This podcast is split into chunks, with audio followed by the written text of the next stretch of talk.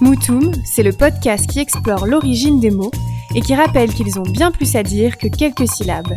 Les langues mortes se délient, embrassent les langues vivantes et vous transportent à travers leurs histoires.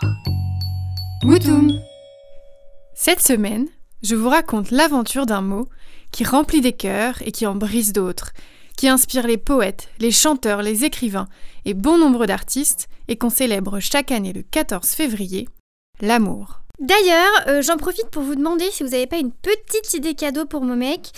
euh, parce que là, je sèche. Actuellement Bref. employé pour désigner le sentiment vif et passionnel qu'on porte à son ou sa conjointe, à ses parents, ses frères et sœurs, et parfois même ses amis, cela n'a pas toujours été le cas.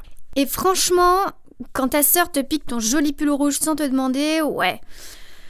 Ouais, c'est pas toujours le cas, ouais. Remontons un peu le temps. En latin, le nom amor, dérivé du verbe amare, signifie aimer, aussi bien dans le sens affectueux et amical que dans le sens physique et sentimental. Il définit pendant la Grèce antique l'amour entre parents et enfants, l'amitié telle qu'on l'entend aujourd'hui, l'altruisme et le fait d'être amoureux.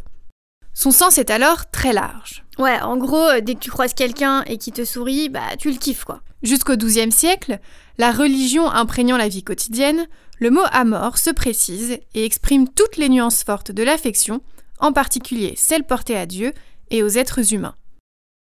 Mais c'était sans compter sur les poètes du Moyen Âge qui avaient aussi leur mot à dire. Ah Jusqu'au XIVe siècle, les troubadours voyagent à travers toute la France et content des histoires d'amour courtois. Eh franchement, boulot de rêve, hein. Tu voyages, tu racontes des histoires. Ah, je vais peut-être me reconvertir, moi. Ils s'expriment uniquement en langue occitane, une des plus employées à l'époque. Ils prononcent alors amor, amour.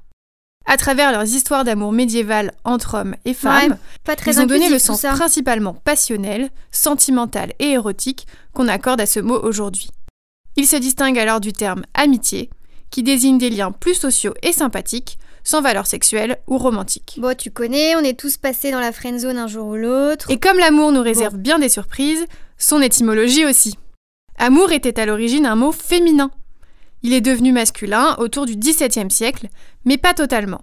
Il fait partie des trois mots de la langue française qui ont la particularité étonnante d'être masculin au singulier et féminin Ah oui. au pluriel. Ah oui, non, euh, non mais là, là tu, tu m'as perdu. Rendez-vous la semaine prochaine pour découvrir l'histoire d'un nouveau mot. En attendant, vous pouvez nous retrouver sur Instagram, Moutoum Podcast, et sur notre site internet, moutoumpodcast.fr, ou réécouter les anciens épisodes. À la semaine prochaine